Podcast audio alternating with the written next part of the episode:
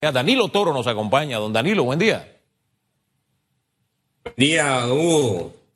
Oye, yo quisiera comenzar con lo que pasó en la Asamblea, el ajedrez político de la Asamblea, porque 60 votos llevaron a, al señor Castillero nuevamente a la presidencia de la Asamblea. Sale Zulay de la fórmula, Zulay Rodríguez, que ayer se veía con un ánimo bastante afectado, ella aclaró que era por un asunto eh, de tipo familiar pero ese, ese movimiento de ajedrez interno donde incluso oposición e independientes le dieron el voto a Castillero, aunque ellos tenían sus propios candidatos, su lectura, don Danilo.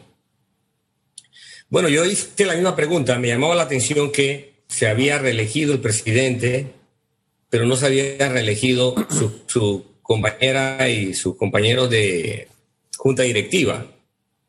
Y a mi juicio, eh, el PRD, que es el principal, que debiera ser, no que es, que debiera ser la principal estructura de sostenimiento político del gobierno, eh, todavía no se logra articular y a lo interno del gobierno y a lo interno de la Asamblea se muestra una crisis política cada vez menos disimulada.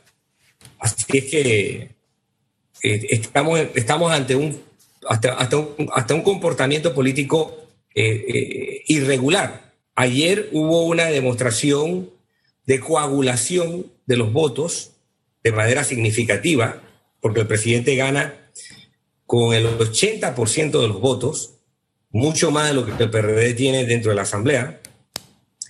Así es que esta cosecha del presidente, del, presidente que repite su gestión, debe responder algún grado de acuerdos que a su vez debe reflejarse en la distribución de las comisiones. Claro. Cuando veamos las comisiones, entonces podemos entender al final en qué consistió eh, este, esta, esta, esta, obtención de votos masivos que obtuvo. Usted sabe, eh, a, mí me llamó la atención más que eh, los votos, fue el lenguaje no verbal de muchos diputados. Pasamos de una primera, de un primer año, una primera elección donde había tantas muestras de entusiasmo, desde aquel célebre Te quiero mami, hasta, qué sé yo, vimos, vimos muchas muestras de emoción. Ayer no, ayer era una asamblea gris, opaca, triste, los votos sin mucha emoción. No sé, ¿e-, ¿eso qué traduce del ánimo de nuestros diputados? Para Esto que me estás planteando yo lo tenía guardado para cuando me hicieras alguna pregunta sobre la presencia del presidente de la República en la Asamblea. Pero me obligas a adelantarme, eh, Hugo, porque eh, para cualquier observador político, cualquier observador de la conducta humana en grupo, que a su vez sea también observador político, lo que tú sepas es tan importante como lo verbal, el mensaje verbal. ¿Y qué noté ayer yo eso? Yo qué noté ayer. No solamente eso, eh, sino que el presidente se despachó un discurso de más de 45 minutos en el que, en el que tuvo dos partes y en el que nunca, nunca, nunca fue interrumpido por un aplauso, salvo uno que él pidió. Sí, sí. Entonces, eso me demostraba que había un estado de ánimo tal cual como tú lo señalas. No había conexión entre el público que estaba allí reunido y el orador. Y, cuando ellos emitían sus mensajes, los emitían eh, recurriendo a un discurso que se explica por sí solo. Porque si yo tengo que decir que voy a votar por disciplina partidaria o voy a votar por algo, es porque no estoy aportando mi convicción. Así es. Estoy aportando solamente la fuerza que me está llevando a asumir una conducta, lo cual siempre he considerado lamentable cada vez que un diputado tiene que explicar su voto por eso. No es una cuestión de ayer solamente. Siempre que un diputado explique su voto por disciplina partidaria, lejos de querer demostrar una virtud, demuestra un defecto. Porque lo principal que el diputado debe aportar por el compromiso que tiene con los votantes es su convicción. Es lo único que tú le debes, es lo mínimo que tú le debes exigir a un diputado. O sea, exigirle más que eso es, eh, va más allá de su compromiso. Lo mínimo es su convicción. Sí. Oiga, usted sabe también que me llamó la atención. Fue muy sui generis la votación y cierro el tema asamblea con esto que le voy a plantear para ir a lo espeso del chicheme, que es lo que dijo el presidente de la República. Me llamó la atención aquello de que, fulanito, tú vas bien. Es como quien dice, tú ganas cinco. Menganito, tú estás en el cuadro de honor. Excelente. Pero yo voto por el que está ganando tres. No sé, yo lo traduzco en términos académicos de esa forma. Primero eso. Y segundo, a mí no me deja de causar ruido que el presidente de la Asamblea siga hablando de una asamblea de puertas abiertas, cuando ya es prácticamente una norma que la Asamblea, además de su cerca perimetral, que hace algunos años no existía, eh, tenga además diversos anillos de seguridad. Entonces, que me hablen de puertas abiertas con esas condiciones que han prevalecido durante prácticamente este último año, a mí no me deja de hacer ruido, yo no sé a usted. Bien, Hugo, dos cosas. el, primer, el primer aspecto que tocaste fue, eh, me, me llevó a plantear ayer a mí un resultado distinto al que se quería mostrar. Entonces yo dije esto, y lo repito, el que obtuvo los votos fue el presidente elegido, pero el ganador fue el diputado Vázquez. El ganador del evento, del evento de ayer, fue el diputado Vázquez. ¿Por qué? Porque todos los que no votaron por él lo elogiaron. Y aquellos que no lo elogiaron, los pocos que no lo elogiaron o no lo saludaron, al menos no le dieron contra. Y en, historia, cuando tú analizas, y, fíjense, la historia tal como la, conocemos hoy día está dictada por los romanos cuando acompañaban a sus generales a los campos de batalla cuando tú redactas, cuando tú lees, cuando tú, cuando tú, cuando tú te das cuenta que hay un elogio del triunfador a su contrincante, eso te hace reconocer la grandeza del contrincante y te hace investigar sobre el contrincante. Y eso fue lo que pasó ayer. Así que el ganador del evento fue el diputado Vázquez, aunque el, nuevo el, presidente que repite conserva su, su, voto, que es el presidente Castillero. Eso es un punto relevante que yo, que yo quiero destacar. Eh, lo segundo, Hugo, que señalabas era sobre eh, las puertas de la Asamblea como una alegoría de la apertura de la Asamblea. En realidad, el que estén allí cercados, yo no lo, yo no lo, no lo pongo como, un, como, una, como, una, como una consideración de lo que realmente ocurre en la Asamblea. Creo que, creo que tenía que haber un mínimo de seguridad por varias razones obvias. Cuando tú ves todos los, todos los, todos los lugares del mundo donde los tomadores de decisión se reúnen, presidente de la República, diputados, autoridades del Estado, presidente de la Corte Suprema de Justicia, etcétera, hay, hay criterios de seguridad que son comprensibles e incomodan a los ciudadanos, pero eso es parte del trabajo de seguridad. El problema es que la Asamblea realmente sea una institución a puertas abiertas siempre.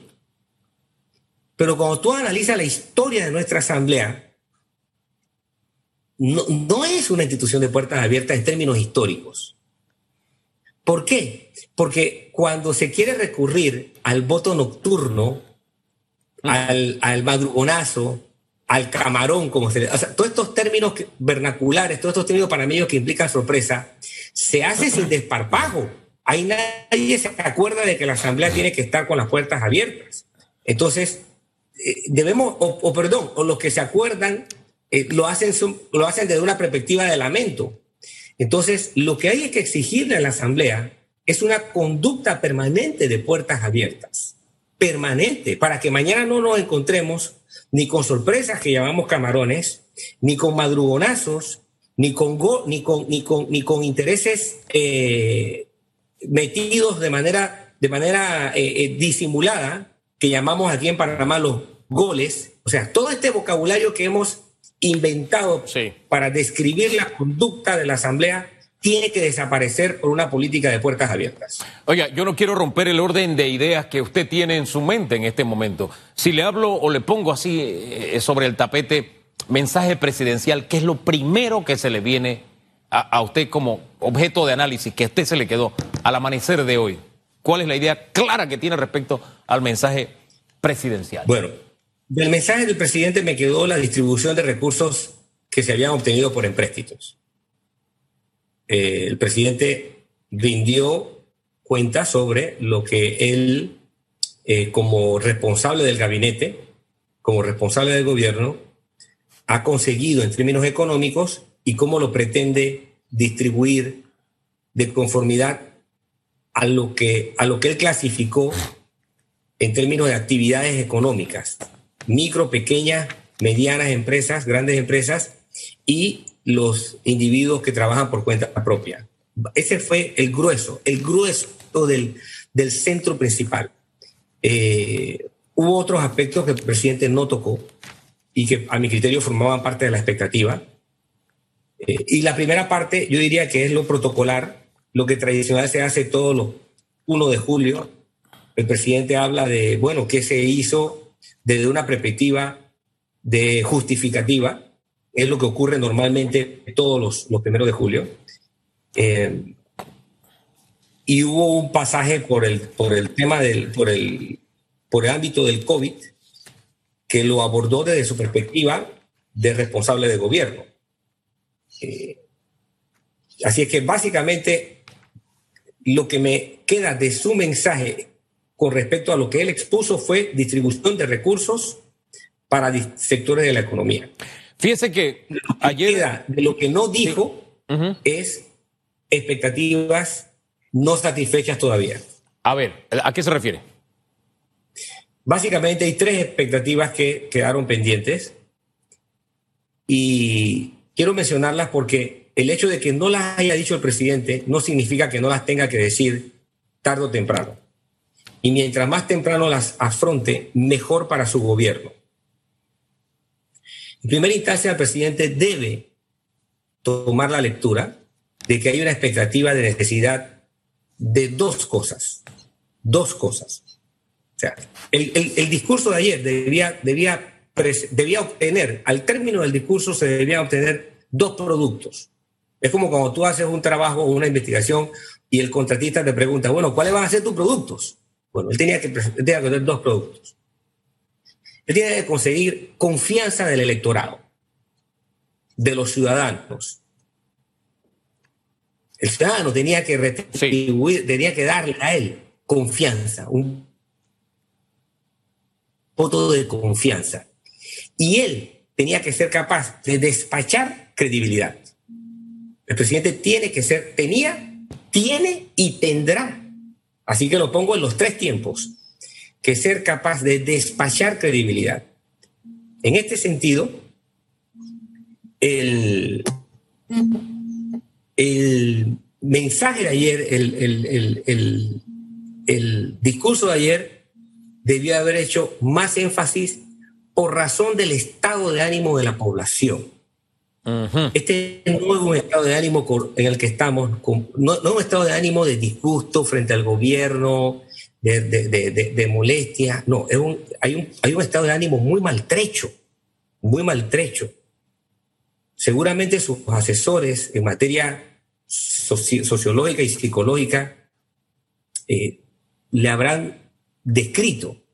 Desafortunadamente se mandan a hacer encuestas, los gobernantes mandan a hacer encuestas, miden encuestas, y los lectores de encuestas leen cifras. El hecho de tener una encuesta no te, no te, no te revela a ti necesariamente la realidad de la persona. Como un examen médico no te revela la realidad de la persona, porque la persona es todo, es mente, cuerpo, es, es, es, funcionamiento, es fisiología, es producción de energía, es todo, es un conjunto todo. Así que el lector de encuesta no necesariamente interpreta los datos que obtiene. Es más, de los mismos datos, tú puedes obtener interpretaciones absolutamente antagónicas. Claro. Y creo que allí había que poner más énfasis. El presidente todavía tiene tiempo de hacerlo. ¿Y por qué digo que todavía tiene tiempo de hacerlo? Sencillo ha pasado solo el 20% de su tiempo. Ahora, un tiempo valioso y un tiempo que ha marcado el resto de su periodo. O sea, le resta 80% de su periodo. Y ya ese 80% de su periodo está marcado por un evento que se llama COVID. Por lo tanto, ese fue otro aspecto no lo suficientemente hablado. ¿Qué quiero decir con esto? En diciembre del año pasado, el gobierno presentó su plan de gestión. Yo no estoy hablando de las promesas de campaña, de los 125 puntos y esto. No. Porque si al fin y al cabo, de cumplir con lo que prometió, lo que no prometió, no tiene ningún efecto definitivo sobre la población, salvo el disgusto o el disgusto de la gente. Pero hay una ley, hay una ley que cumplir, porque el plan de gobierno se convirtió, está sometido a una ley que se aprueba en diciembre. O sea, se le pone al presidente entrante, a cada presidente entrante, un periodo de tiempo que termina el 31 de diciembre y tiene que presentar un plan de gobierno. Bueno, ese plan de gobierno que tiene muchas más acciones, muchas más actividades que 125 promesas electorales, todo eso se ve sometido a un trastocamiento por lo que nos está ocurriendo. O sea, lo que está ocurriendo no define un año de gestión, define los cinco años de gestión. Así es. Por lo tanto, la magnitud del discurso eh, tenía que ser de un grado de, conectividad. Por eso me llamó la atención la frialdad de su escenario. O sea, él anuncia que tiene mil millones de dólares de ayuda para el sector y nadie lo aplaudió. Entonces yo me pregunto, ¿a quién le está hablando? En, el Congreso, en, el, en, el, en, en la Asamblea, hay una naturaleza de representatividad de la nación. Claro. Y me dejó un poco frío, me, dio una sensación de frialdad curiosa. Ahora bien, ¿qué ocurría entonces fuera del entorno de la Asamblea? Sí. Ya viene la parte de investigación psicosocial. Ahora, precisamente, yo me fui, además de lo que pasó en la Asamblea, a mirar lo que uno tiene al alcance de la mano, que fue la temperatura de opinión eh, en las redes sociales. Me fui a Twitter específicamente. Y vi un fenómeno interesante. Es que los principales temas eh, que estaban en Twitter eran tendencia relacionados con el presidente de la República y su mensaje. Pero en este orden, Zulay por muchas horas, primer lugar, seguido por Juan Diego, el tercer tema, Gaby Carrizo, el cuarto tema, Nito Cortizo. En, ese, en, ese, en esa tendencia más o menos variando ocasionalmente, pero permanentemente durante varias horas se mantuvieron las tendencias así. Así que quiero sacarlo de la emoción o del impacto que pudo tener dentro del recinto a lo que provocó fuera. Y le añado algo adicional. Las redes sociales de alguna forma están, están dominadas por corrientes políticas independientes, por corrientes políticas de oposición. Muy poco de eh, quienes están en el poder. Pero ayer vi a algunos que se atrevieron a opinar. Entonces le doy todos esos detalles que busqué, vi para medir, a propósito, impacto fuera del recinto parlamentario. Quiero su lectura. Yo te dije al principio, Hugo, y lo recalco, que toda la secuencia de hechos que ha ocurrido demuestran que a lo interno del gobierno hay una crisis política cada vez menos disimulada. ¿Ok? Por ejemplo, hoy era un buen día para que el presidente, perdón, ayer o hoy todavía, pues, era, era el día para que el presidente anunciara que iba a tomar, que tomaría medidas de revisión de su equipo de gobierno. Sin embargo, eso se dio una semana antes, de, manera eh, eh, eh, sorpresiva en, algunos casos. Inusual. Entonces, eso te indica, eso te indica que, que hay los calendarios como, que las... Tú, has visto la rueda de los relojes, ¿no? Sí. Que los dientes tienen que coincidir con, con espacios. Así es. Como que no, no están coincidiendo. Entonces, si estamos tomando la lectura, si la sintomatología es que hay una crisis política cada vez menos disimulada, pero que, a la que nadie quiere hacer mención de manera explícita, entonces tú te puedes, es natural que te surjan preguntas, ¿por qué se reelige el presidente de la Asamblea, pero no lo hace sus acompañantes? Entonces tú tienes allí una situación política que el PRD no está manifestando. Y es grave para el PRD, no porque esté en gobierno, sino porque la naturaleza del PRD siempre ha sido comportarse como un partido unitario y disciplinado. Es decir, el PRD ha sido uno de los partidos que ha hecho énfasis en su caracterización, en su presentación, en su tarjeta de presentación. Siempre tú, veías, he leído, es un partido que funciona como una supongo comillas, maquinaria. Ajá. Oiga, don, don... Ese no ha sido su comportamiento en, e, en, este primer año. Don el PRD ha sido el principal crítico de la gestión del gobierno actual. Oiga, yo, yo estoy escuchándolo y se me fue el tiempo sin darme cuenta. No me quiero negar ni a los televidentes ni a los radioescuchas por lo menos, menos 15 segundos de este elemento. El único que acompañó, bueno, además de por las medidas de bioseguridad, eh, también tiene que haber alguna motivación política, imagino yo, para que el presidente de la República se haya hecho acompañar de su vicepresidente, que es una figura que de alguna forma ha acaparado el debate político, para decirlo de una forma diplomática. ¿Qué lectura le da usted a, ese hecho que el presidente se haya hecho acompañar de su vicepresidente y que no haya usado también su banda presidencial? Muy cortito, por favor. es, es parte del lenguaje no verbal, esto se llama respaldo, punto. Punto. En menos de 15 segundos. en menos de 15 segundos. Y quedó claro. Claro como el agua de la tinaja, como decimos allá del otro lado del puente. Gracias, don Danilo. Siempre orientador escucharle. Que tenga buen día.